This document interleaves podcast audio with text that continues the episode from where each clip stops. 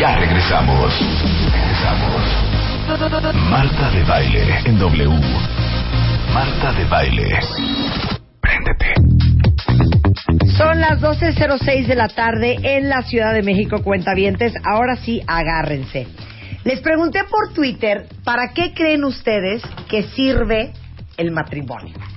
A ver. Y esto en el marco de que está con nosotros el doctor Brandon Lee. No, no es cierto, es el doctor Leo Lee. eh, psicoterapeuta eh, personal de pareja grupal y coach de alta dirección. Y porque vamos a hablar del matrimonio, Leo. ¿Estamos? Ahí te va el cuentaviente curioso, el cuentaviente creativo, el cuentaviente divertido. Entonces, la pregunta era en Twitter, ¿para qué sirve el matrimonio? Entonces viene aquí desde, ¿es la manera más cara de hacer el amor gratis? Vámonos. Es muy, es muy bonito, es muy bonito. Ajá, ¿qué más? Para no andar buscando con quién cooperar. Muy bien. Sí, No hay pero por si ahí. supieran que uno se case la Pa' que te cooperación. cambie- pa' que te cambien los guau, focos. guau, guau. Pero este dice, es este dice Soliker, es la conspiración femenina del dominio mundial. Alguien más Soli. dice, el matrimonio sirve para divorciarse. Alguien más dice, para compartir alegrías y tristezas en la vida, para crear algo más grande juntos. Perdone, pero para eso no hay que casarse. Sí, claro, lo puedes hacer sin Para casarte. vivir junto al amor de tu vida, Lo puedes hacer sin casarte. exactamente. Este, para nada, solo para complicar la bonita relación del noviazgo, dice Axel. Este, ASP dice para satisfacción eh, personal. Mari Ramírez dice para consolidar un proyecto de vida. No se necesita casarse, Sí, ¿no? ¿no? Leo. Pues no, no necesariamente. Ok. Eh, para organizar una fiesta. eh, para nada, no se me ocurre nada. Para organizar Eh, una fiesta. Para organizar una fiesta es muy bonito. Para arruinarte la existencia y después pagar un dineral para divorciarte. Wow. Sirve para que el gobierno cobre por formalizar algo que después también cobrará por finiquitar. Es Compartir bien cosas maravillosas al lado de tu persona favorita. Este dice para demostrarle la seguridad y entrega de tus sentimientos a tu pareja. Luego dice para salirte de tu casa Claro. para recordar y valorar cuando eras soltero, para, para cumplir con los mandatos sociales, para protegerte legalmente. Pero pónganse a pensar, o sea, neta, ¿para qué es el matrimonio? Yo diría que solamente es un tema legal. ¿Leo? Yo creo que. No, yo creo que va un poquito más allá. A ver, venga. El, el- bueno, una cosa además es el matrimonio moderno Sí. respecto al matrimonio antiguo que decían ahí, ¿no? O sea, el matrimonio de antes sí era un tema mucho más social, que tenía que ver también con temas religiosos y muchas cosas más. Ajá. La pretensión de la gente hoy en día de vivir en pareja Sí. como tal es un tema donde la gente hoy está aspirando a, tra- a hacerlo a través de, de la convicción del amor y no a través de una represión. El tema es que no tenemos ni idea de cómo hacerlo. Ni Y para por- qué lo y- estamos haciendo, Y por eso ¿eh? lo padecemos. Sí. ¿no? Y la razón principal de la pregunta que, que ponías ahí en Twitter, yo creo que el matrimonio sirve para crecer individualmente. O sea, tu relación de pareja te está retando todo el tiempo Claro. a mejorar tu persona, a mejorar tu carácter, a mejorar tus defectos de personalidad. Y entonces, si estás creciendo, obtienes un beneficio tanto individual y si, tu- y si la Como pareja con la que claro, sí. si la pareja con la que estás también está dispuesta a ese crecimiento. Pero fíjate que con eso lo que acaba de decir Leo.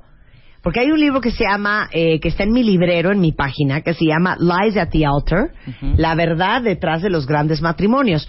Y dice, no se hagan bolas, ¿eh? Porque uno se casa porque quiere ser feliz por el resto de tus días con la otra persona. Porque quieres que la otra persona te haga feliz Claro.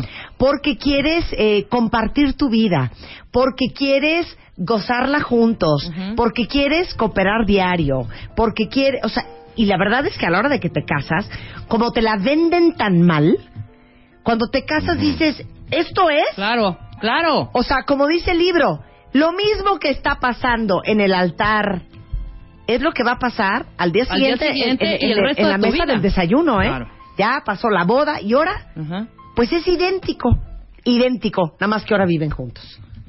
¿no? Así es, igualito. O sea, cuando te vas a casar y le compartes a la familia, a, a los amigos, hasta felicidades te dicen. Y realmente es todo un tema de trabajo y de crecimiento y de esfuerzo, ¿no? El- la idealización en ese sentido de las películas románticas o de Walt Disney de, y se casaron y vivieron felices por siempre. Sí. Bueno, ahí tiene que parar la película porque si la corres, entonces ya no tiene final feliz. Claro. ¿no? Sí, ya se dieron cuenta que no estuvo nada padre el rollo de la. Cenicienta. Sí. ¿No? No la vieron barriendo, trapeando. Seguía haciendo la cenicienta inclusive con el príncipe. Exacto. Seguía trapeando y barrendo. Sí, es, es otra realidad, ¿no? Por eso cambia tanto, dice ahí, ¿no? Del noviazgo al matrimonio. Pues sí, en, en el noviazgo tienes una idealización de relación Claro. y cuando empiezas a cohabitar, a vivir bajo el mismo techo y empiezas a compartir responsabilidades, proyecto de vida, etcétera, y empiezas a darte quién, a darte cuenta quién es realmente la persona que elegiste tú, porque esa es una de las maneras de joderse la vida en el matrimonio Que es como. que es echarle la culpa al otro. O sea, porque a mí se me olvida cuando empiezo a hablar mal de mi pareja. Claro. Miles de hombres y miles de mujeres hablan mal de sus esposos o de sus esposas y no se acuerdan que ellos fueron los responsables de elegirlos. Claro, entonces estás hablando mal de ti. claro. Que aparte te ¿Quién digo una cosa, Leo, perdón, esto es, esto es, ¿qué rollo con eso? Eso es muy latino y me lo van a, me, ¿Cuál, me cuál, van a parte, perdonar. qué parte? A ver, yo tengo muchos amigos hombres y les encanta este rollo sasasasaso. De no, güey, olvídate, la bruja se me pone loca, güey. No, güey, amo a mi casa, güey. Se me pone loca aquella. No, pues espérate que le pregunto a mi brujer. Todos esos chistecitos, ¿no? Sí. De, de, de querer representar a la mujer como la mala. No, güey, espérate, güey, no va a ser que esta, esta, esta no quiera, déjame, déjame le pregunto, güey, ya sabes cómo se me pone. Les encanta. O sea, aunque la mujer sea un pan de Dios y sea Sor Juana Inés de la Cruz disfrazada, ¿por qué será que a los hombres les encanta hacérselos de que su mujer es una bruja? Ajá. Ah, pero ese es de dientes para afuera en el plática con los otros, con los amigos. Sí, claro. ¿no? Porque en la realidad cuando est- están en casa, entonces sí están... Sí, bien cuadraditos, sí, ¿verdad? Y bien sí, obedientes. Por supuesto. ¿no? Exacto. Que al final todos los hombres, que hombre no le tiene miedo a la esposa cuando, cuando la hacemos enojar. una mujer encolerizada es una mujer peligrosa. Sí. Entonces decías, ¿no? decías, número uno, Entonces, número uno, para la, la manera correcta de no hacer de tu relación una algo que lo estés Un padeciendo, infierno. un infierno, es que tienes que asumir la re- responsabilidad primero de que tú elegiste a la persona con la que estás viviendo. sí, Sí, no es de que me lo cambiaron ni nada. sí, Que tú querías ver otra cosa antes y ahora ya estás viendo la realidad, pues esa es otra cosa. sí, Pero ahí es donde justo empieza el crecimiento individual, ¿no? ¿Qué voy a hacer con mis áreas egoístas? Porque lo que fractura una relación son las áreas egoístas. Yo quiero que yo me casé con la expectativa de que tú me vas a hacer feliz porque me amas. Nunca me casé con la expectativa de que yo soy responsable de ser feliz a tu lado y de que yo te elegí a ti. ¿no? Ese es, ese es uno de los puntos más importantes. Vuélvelo a decir porque creo que. Rebeca no entendió. Vuélvelo a decir. Yo me casé contigo. Yo me casé contigo porque yo soy responsable de ser feliz a tu lado. Sí. La mayor parte de la gente se casa es yo me casé contigo porque supuse que como me amabas me ibas a hacer feliz, Claro. ¿no? Y me ibas a hacer la- y me ibas a alegrar la vida. Pues no, así no es, así no funciona. Y a llenar mis vacíos y a lamber mis heridas No, bueno. y a curarme mis enfermedades mentales, emocionales. Todas mis deficiencias conexas, afectivas claro. del pasado tú me las vas a sanar, contigo todo va a ser increíble. Claro. O peor aún, ya muy conocido el dicho de ahora que nos casemos yo lo voy a cambiar, o Claro. yo la voy a cambiar, o las cosas van a cambiar. Claro. Esos son temas importantes. La responsabilidad. So, yo soy responsable de mí, no te puedo responsabilizar a ti. Cuando un matrimonio entra en crisis, empieza a tener discusiones en escalada. Y en escalada quiere decir que yo hablo bien de mí y voy a hablar mal de ti. Es decir, yo empiezo a discutir con mi esposa y digo, mira, pues yo, fíjate todo lo que hago, yo trabajo todo el día, estoy en la calle, me friego la vida por ustedes y en cambio tú no haces, no valoras, no consideras. ¿Qué contesta la otra persona? Pues yo ¿Así? hago todo esto. Vente a lavar los platos, niños, vente a planchar, casa, vente a llevar a los niños al karate y a ver cómo nos va. Y en cambio tú, Sí. entonces hablo bien de mí y hablo mal de ti. Esa es una discusión estéril en escalada que va a terminar provocando sentimientos súper destructivos, súper frustrantes que no va a llevar a ningún lado. La relación empieza a ser creciente cuando cambia. Yo no voy a hablar de ti, yo voy a hablar de mí. Y voy a hablar de lo que reconozco que no estoy haciendo bien. Cuando la contraparte hace lo mismo, Y entonces eh, también habla de sí mismo y de lo que no está haciendo bien. Podemos encontrar cómo se juntan nuestros defectos de carácter o de personalidad y entonces podemos empezar a trabajar en resolver. Pero aquí el chi- la única manera que yo pueda hablar de mí es que tengo que tener una actitud responsable y humilde. Y está mi mente entrenada a culparte cada vez que yo me siento mal. Claro. Cada vez que tengo un sentimiento destructivo, doloroso, frustrante o de impotencia, alguien tiene que tener la culpa y desgraciadamente siempre va a ser el de enfrente. Eso va lo que, lo que genera círculos viciosos en las relaciones de pareja. Y es, es tan fácil caer ahí. Es tan fácil caer ahí, Todo el tiempo. ¿no? Porque así venimos educados al final del camino. ¿no? O sea, al final, como el amor es una conducta aprendida. ¿Y de quién la aprendimos? Pues de gente que no tenía idea. De mi mamá, de mi papá, de José Alfredo, de las canciones de José José. O sea, ¿cuál es mi concepto de amor? Claro. Porque además así le pasan en las películas. Claro, y el, y el punto es que como vienes con este esta creencia ya de entrada de que tú estás aquí para hacerme feliz, pues ¿qué pasó? No me estás haciendo feliz y ese no es el acuerdo que teníamos. Ontan la lana, ontan los viajes, ontan las chichis, ontan las nalgas, ontan las ganas de cooperar, ¿no? Porque sentimos que el otro tiene deudas con nosotros. Tiene, ya entramos al matrimonio, para ponerlo actuariamente o contablemente, con facturas por pagar. Entonces, oye, pero esta me la debes, pero esto, ¿esto qué? Entonces traemos unas expectativas súper destructivas. Totalmente. Incluso estas nuevas generaciones de matrimonios que se supone que pertenecen a, la- a las generaciones de la, de la liberación sexual son los matrimonios que menos vida sexual tienen. Claro, Pues ¿cómo es posible eso? claro. Y la razón Si por la gratis. que sucede eso es por la, por la falta de fortaleza interna y de responsabilidad. O sea, tener intimidad con una persona requiere que tengas una buena identidad, una fortaleza en tu personalidad para poder entrar a una relación, compartirte y después separarte y, te- y tomar tu espacio. Cuando no tienes esa fuerza tiendes a la dependencia y la dependencia no te da la fuerza para la intimidad, te da la necesidad urgente de estar con esa persona y la necesidad no te da intimidad. Y no estoy hablando nada más de intimidad sexual, estoy Sí. hablando de intimidad intelectual, emocional y física, que no necesariamente sexual. Eso es la parte disfrutable del matrimonio, la intimidad. Y cuando se pierde la intimidad en esos tres niveles, deja de ser disfrutable en el instante. Sí. Es que es lo que hemos hablado muchas veces, cuentavientes. La verdad es que sí estamos muy enfermos. La verdad, lo que sea de cada quien. El punto es que deberías de poder estar muy bien, muy contento, muy tranquilo sin tu esposa. Tú solito. O sin tu novia. Exacto. O sin tu novio. Y Pero muy- compartir esa felicidad tuya claro. a la otra persona. Pero si está la otra persona, qué padre. Pero si no está, no pasa nada. En principio. Pero ¿quién de ustedes se siente así? No, hombre, no, pues somos unos codes del infierno. hija. Somos unos perdón. codes del infierno. A ver, ahí va pregunta para todos. Esta es una pregunta de Leo. ¿Te amo por lo que eres? O sea, ¿ustedes aman a su pareja por lo que su pareja es? Porque, ¿Por lo que su pareja les da? Que no necesariamente tienen que ser cosas materiales. Sí, no, puede ser no. estabilidad emocional, puede ser paz, puede ser seguridad, puede ser lana, puede ser coches. O lo aman o la aman por lo que los hace sentir. Explica las tres diferencias. Leo. Bueno, primero, la, part- la última pregunta, ¿no? Te- amo a mi pareja por lo que me hace sentir. Sí. Si yo amo a mi pareja por lo que me hace sentir, entonces estoy enamorado de mí cuando estoy contigo. No estoy enamorado de ti.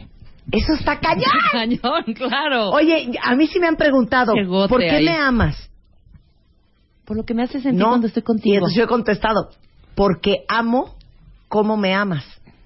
Fíjate qué cañón. Pues te amas a ti, hija. Sí, entonces estoy punto, amando a sí, mí, claro. claro. A ver, Sí, vuelve a repetir, eso somos de lento aprendizaje. No, ese, es, ese es el punto y es muy común en las relaciones iniciales. En las Sí. relaciones iniciales a las tres semanas ya te amo, pues no.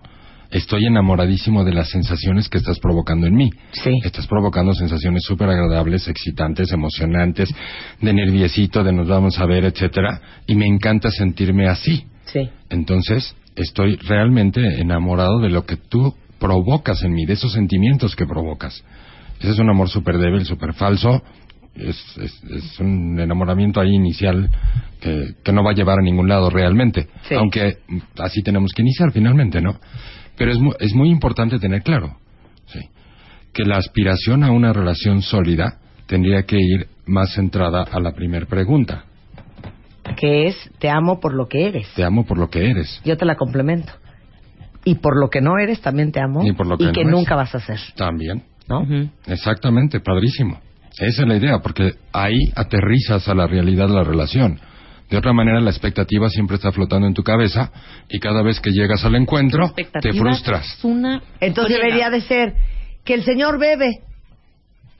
No, muy bien, ¿Lo lo, amo? amo porque pues, es bohemio y es agradable y se pone muy contento cuando Que el come. señor es medio flojo y no trabaja. Pues mira, le gusta el descanso, le gusta el relax, está bien, está bien.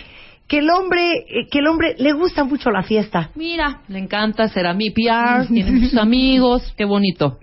Oye, que cuando ve la televisión no pone atención a nada más que a lo que está viendo. Está concentrado, es un señor que le gusta estar solo en una cosa, que toma decisiones al momento, Claro. muy bien, ocupado. Que le gusta a mi vieja solamente cooperar una vez a la semana. Está bien, mira, está bien. Mira, uno también se desgasta. Mejor. Así lo tengo concentrado en otras cosas y no solo pensando en eso, claro. Que antes tenía un cuerpazo, tuvo a los hijos y se puso bien gorda. Mira, soltar. Qué bonito soltar. Ella suelta, a gusto, mira. Esa parte es lo mejor. Es que neta les digo algo, así debería de ser. Claro. O no estés con esa persona, Por supuesto. ¿no? O lo aceptas o no lo aceptas. Pero Ay. no estás trabajando en cambiarlo o en cambiarla. Que todo el mundo está echando la chorcha y él está callado en un rincón.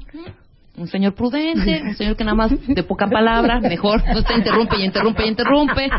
Bonito. Así debería de ser, Leo.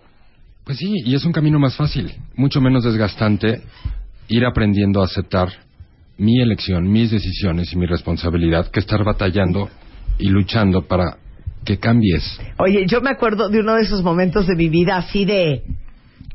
¿Qué? Estaba en casa de una amiga y éramos muchas parejas, esto fue hace como 20 años. Muchos Y entonces de repente era casa de él y de ella. Y entonces él se levanta y dice, bueno señores, me voy a acostar. Se quedan en su casa y se va a su cuarto. Sí. Estamos en su casa, sí están entendiendo el Por concepto. eso, pero la esposa está ahí, ¿no? La esposa está ahí. Y la esposa, sí, mi amor, descansa. Se va. Y ella sigue platicando, hace cuenta que nada. Al día siguiente dije, tengo que hablar con esta mujer. Porque a mí mi esposo me hace eso. Bueno, y les digo, ¿me dan dos minutos? Me voy al cuarto, le meto una gritoniza, lo jalo de los pelos Y le dices que es un grosero. y una de dos. O no vuelvo a hacer una cena en mi casa, o lo amenazo a tal punto que en su vida se atreva a hacer esa peladez. Claro. Entonces le hablo a mi amiga y le digo, hija, no, explícame, güey, no, no entiendo. O sea, a mí me hace eso mi marido y yo de los pelos voy y los saco. Me dice, hija, güey, no es mi hijo. O sea, si él se quiere a dormir, que él se vaya a dormir. Es su bronca. Y últimamente, quien queda mal con ustedes es Es él. ¿eh? No yo. Sí. Y yo, Pero no hubo pleito, Eso no es hubo no sé- nada. no hubo pleito. Y al otro día le reclamó. no, güey. nada. Eso es ser no codependiente. Eh, en una parte ser no codependiente y la otra parte es que ciertos valores de tipo social o costumbres Sí. no interrumpan esa armonía de la relación. Porque que es común. Hay dos cosas peligrosísimas en una relación de pareja. Las familias de origen de cada uno de los miembros de la relación que se estén metiendo, que les estemos dando entrada, que estemos trayendo sistemas de creencias viejos al- a, la nueva relación y nos aferremos a ellos. Es que en mi casa sí me educaron, entonces así tienen que ser las cosas. No me digas, nada más porque en tu casa sí te educaron. O sea, ni siquiera has filtrado la información que traes de tu casa y has podido evaluar si estuvo bien, si estuvo mal y si lo puedes mejorar en la nueva familia que estás formando tú o en la nueva relación que estás formando tú. Eso, eso es terrible, el cómo vamos metiendo toda la educación o las costumbres que además no De porque lo que a todas sean malas correcto. sí. y no porque sean malas, es que simplemente es un tema evolutivo, nada más por eso. Y personal y subjetivo. Así es. Entonces, que yo venga a imponer a mi relación cómo se hacían las cosas en, mi, en la casa donde yo nací y que el otro también, pues es como meter a los suegros, a los cuatro, en la misma cama a ver que se pongan de acuerdo. Regresando del corte, nada más díganme quién hubiera ido a sacar al marido de los pelos del cuarto y quién hubiera dicho, No, ¿sabes yo qué? no, ¿eh? Que mi gordo descanse. Yo también. Regresando del corte, no se vayan. Tuitea a Marta de Baile. Arroba Marta de Baile. Tuitea. Tuitea. Arroba Marta de Baile. Tuitea. Solo por W Radio. Estamos de vuelta. Vuelta, vuelta. Baile. Vuelta. Marta de Baile. En W. Escucha. Love and marriage, love and marriage go together like a horse and carriage. This I tell you, brother, you can't have one without the other. Love and marriage. De eso estamos hablando con el doctor Leo Lee sobre el matrimonio. Pero sí estoy viendo que un gran porcentaje de las mujeres no los jalarían de los pelos del cuarto para Sino- que salieran a convivir. De- los jalarían de, de otras donde- partes, de ahí de ahí, donde te de ahí conté. de donde te conté. Es que estamos hablando de las grandes eh, creencias, falacias, pésimas expectativas del matrimonio. Entonces, hab- hablemos de otro puntito más, Leo. Venga. A ver, el- Las formas de amar de uno y de la otra. bueno, el, el precedente de esto es que somos diferentes, ¿no? Sí. Y que no somos iguales, eso ya debería ser un tema aceptado. Sí. Cuando el hombre ama, Ajá. su mayor placer es proteger y servir a lo que ama. Sí. No servirse de lo que ama. Sí. Que eso es muy importante para aterrizar las expectativas. Y cuando la mujer ama, admira y reconoce a lo que ama. En ese sentido, este es el círculo virtuoso del amor que sirve para vivir en pareja, un, pues digamos toda la vida, vamos a ponerlo en ese contexto. ¿sí? Pero ¿qué contamina este círculo virtuoso? ¿Qué lo echa a perder?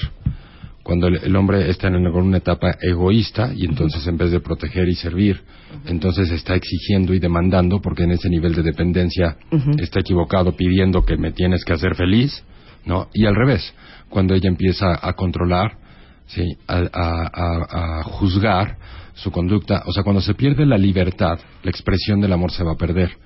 Porque en muchas de las relaciones lo que las lastima no es que se pierda el amor, es que se pierde la expresión del amor.